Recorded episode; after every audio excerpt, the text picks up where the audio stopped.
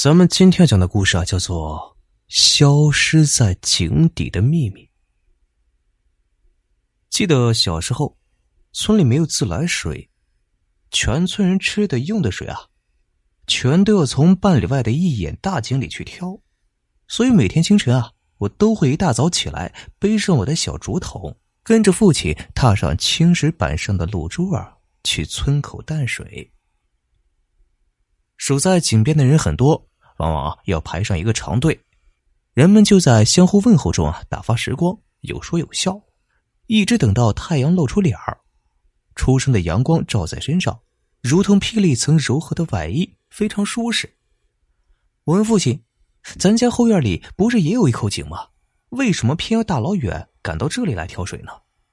父亲啊笑笑说：“这里的水甜呢，你没看见全村的人都喝这的水吗？”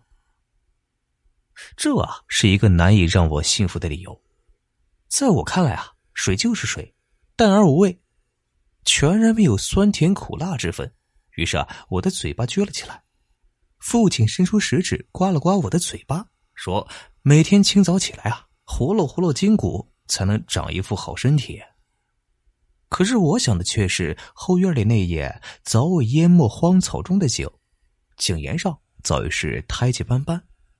我曾经踮起了脚，趴在井沿上朝里张望，看到的只是黑汪汪的水面。我找了一块石子扔下去，奇怪的是啊，竟然没有溅起一丝波纹。村里的孩子们经常神秘兮兮的问我：“哎，你们家的那眼井，你害怕不？你没有看见过奇怪的东西从里面冒出来吗？”我骄傲的抬起头：“怕什么呀？不就是一眼井吗？还能钻出一条蛇怪来？”井栏下的草丛里啊，每天晚上都有一只蟋蟀叫得很响亮，那才是我最向往的东西呢。可惜啊，没有一次能够捉住它。为了证明我的无畏，我把小伙伴啊叫到我家里来，当着他们的面爬到井沿上，朝他们挥手道：“你们看见了吧？你们敢上来吗？”井沿上滑得很厉害，我呀不得不小心翼翼的围着它转，直到奶奶哭喊着将我抱下来。奶奶头发散乱，眼睛发白，样子很吓人，对着井口叫：“我知道你想要报复，可是你不要伤害孩子呀，都是我一个人的错。你要我死，就托个梦给我，我马上就下来。”当天晚上，我在睡梦里仿佛听见一阵笑声从井边传来，于是我睡眼迷离的来到井边，月光皎洁，我看见一个和我一般大小的小孩，戴着小西瓜帽。穿着一件大红棉袄，正爬在井沿上朝我做着鬼脸。你是谁呀？我问。小孩不停的笑，手中拨浪鼓啊摇的是咚咚作响。于是我又问：“你是谁家的孩子啊？你家妈妈呢？”小孩向我招手，我走到他身边。孩子指着井里，贴着我的耳朵说：“妈妈在下面，轻点别吵醒她。”小孩的脸很凉。虽然几乎贴着我的脸，可是啊，我仍然感觉不到他呼出的热气呀。我这心中奇怪，哎，你家住在下面吗？小孩说是啊。我伸出手去摸小孩的棉袄，凉凉的，软软的，似有似无，却很干燥，一点没有沾湿的迹象。我就说啊，那里面全是水，为什么你这身上一点都不湿呢？小孩不解的问我，没有啊，这里是我家门口。怎么会有水呢？月夜偏西，井口完全笼罩在井栏的阴影之下，我只看到黑隆隆的一片。我凝望着小孩，他的脸很白，白的几乎没有一丝血色。我问：“你一直都住在里面吗？”“是啊，都住几十年了，从来没人陪我，我孤单的很呐。”小孩低下头说：“我这心中一热呀，于是抓起了小孩的手说。”我可以做你朋友吗？小孩是眼中一亮，可是啊，刹那之间又低下头来，低声的说：“妈妈知道了会骂。”小孩突然紧紧握住我的手，就是骂我也不怕。你妈妈还睡着呢。小孩，点点头。我有些忍不住好奇，说：“可以带我去你家看看吗？”小孩不放心的朝着井口张望，似是害怕，握着我的手紧了紧。终于啊下定决心说：“咱们是朋友，当然可以了。不过你要轻一些，妈妈可厉害了。”我是从来没有想到，这井里啊还藏着一道阶梯。我们手拉着手，沿着阶梯往下走。小孩是捏手捏脚，不敢发出一点声音。我好奇的朝着四面张望，可惜啊，黑漆漆的，什么也看不到。只是觉得里面很大，空穴里的风声在耳边是明明作响。突然之间啊，我听到一声女人的咳嗽声，我感觉到拉着我的手的小孩啊在剧烈颤抖。妈，我正要问他怎么了。却感觉这手上一空，我伸手想去拉他，却发现啊，他已经消失了，四面空空寂寂，只有黑暗。我听到一阵涌潮般的声音，哗啦哗啦，不一刻就感觉有水不住的朝我的脚上涌，慢慢没过膝盖。我于是啊拼命的往回跑，可是啊这脚下一空，原先的阶梯竟然完全消失了，我一下摔倒在水里，我大声呼救。可潮水淹没了我的声音啊！我于是奋力向上游去，却是怎么也游不动。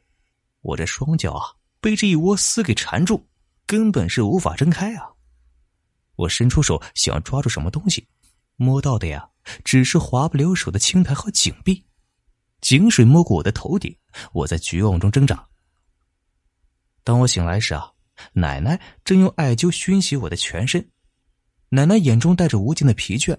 口中啊是喃喃道：“都是我的错呀，是我当年无知，害了你们母子俩呀！你要报复的话，就报复我一个人好了。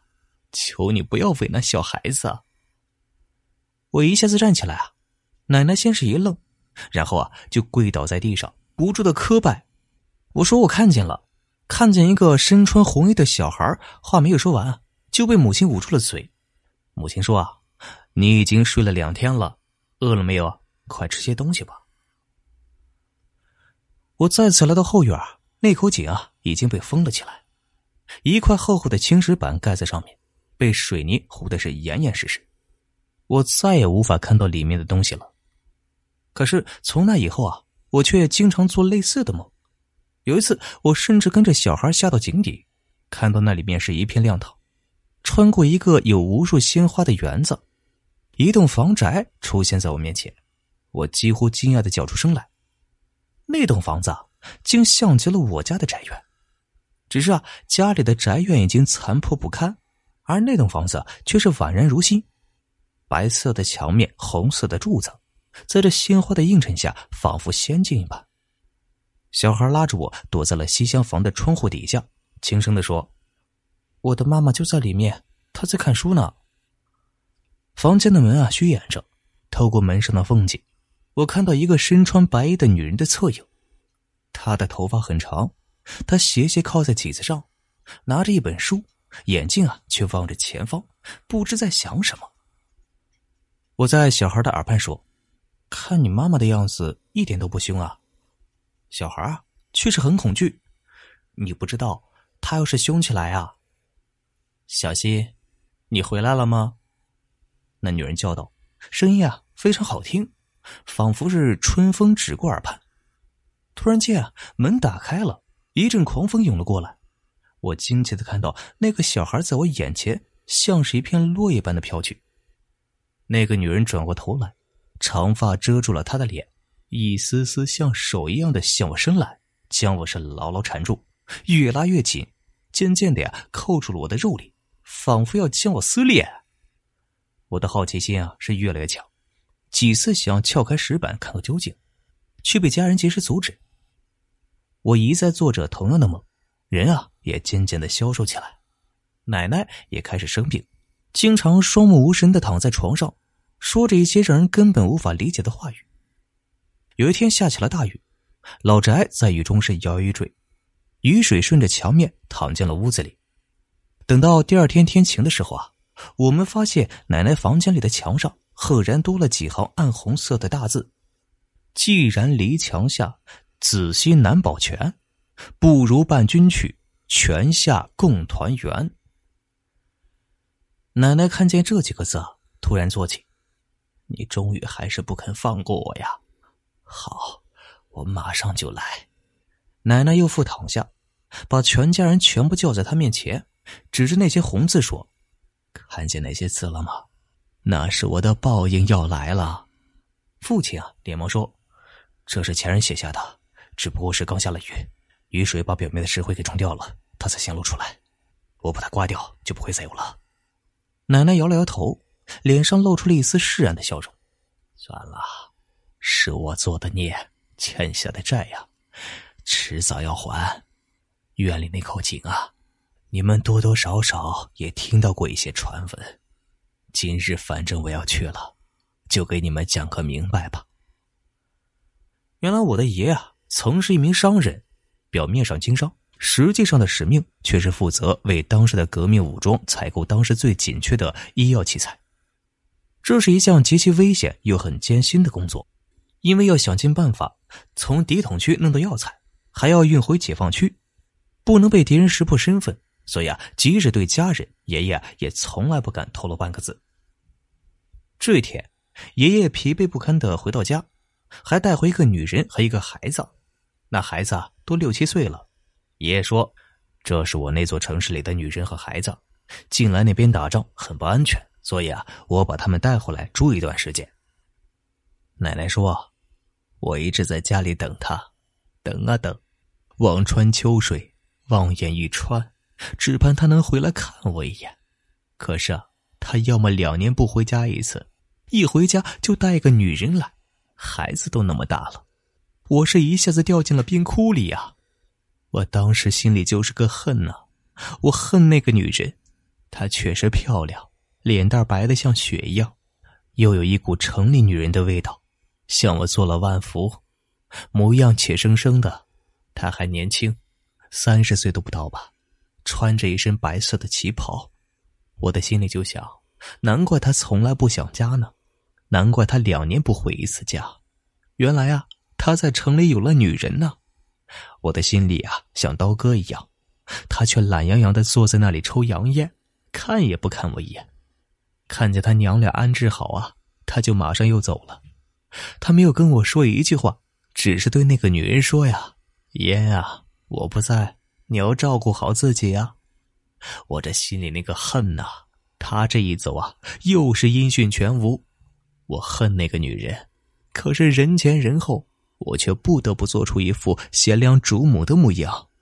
那个小孩啊，我是真的很喜欢，白模白样的，又很懂事只要一想到那个女人生的呀，我这心里啊，就像有把剪刀在绞。有一天呐，那个女人出去做礼拜，我在家里一个人静静的想啊，她这一去啊，又有半年了吧？为何还不回家呢？我看看她从城里带回的那座洋钟，滴答滴答的摆。忽然听到院子里传来小新的呼救声，我走到窗前呢，看见井沿上挂着一双手，小新大半个身子都在井里，只露出一个头，喊着救命呢。我当时拼命的往外冲啊！我被房间的门槛绊倒了。就在倒地那一刹那呀，我突然想到，我这是在做什么呀？那是人家的孩子，我救他做什么呀？我慢慢的爬起身来啊，茫然的听到小新的声音在院子里渐渐小去。等我走到院子时啊，孩子早已沉到井底了。我这是作孽呀！奶奶说完这句话，就背过气去了。推拿、抢救，奶奶是忽然转醒。孩子走的那一天呢，穿的是一身红袄。那个女人回来之后啊，看到小新的尸体，一句话不说。当天晚上，在墙上写下这行血书之后啊，他就抱着小新再次跳入井里呀。一个月之后，我收到他的信，才知道。他是在狱中给我写的信呢，那时他已经不在人间了。信中说，那个女人是他一个战友的妻子，战友为了保护他而牺牲，临终之前将自己的妻儿托付给他，因为身份已经暴露，这城里不能住了，他只好将他们带回乡下暂时躲避。但是平白无故带回一个女人和孩子，别人一定会起疑心呐。所以才找那样的借口。哎呀，小心呐，小心！奶奶的眼中渐渐的释放出了异样的光彩，而呼吸啊，已经停止了。不久后，旧宅被拆，家中盖起了新楼，那口井也被填平了。我再也无缘见到井底的秘密了。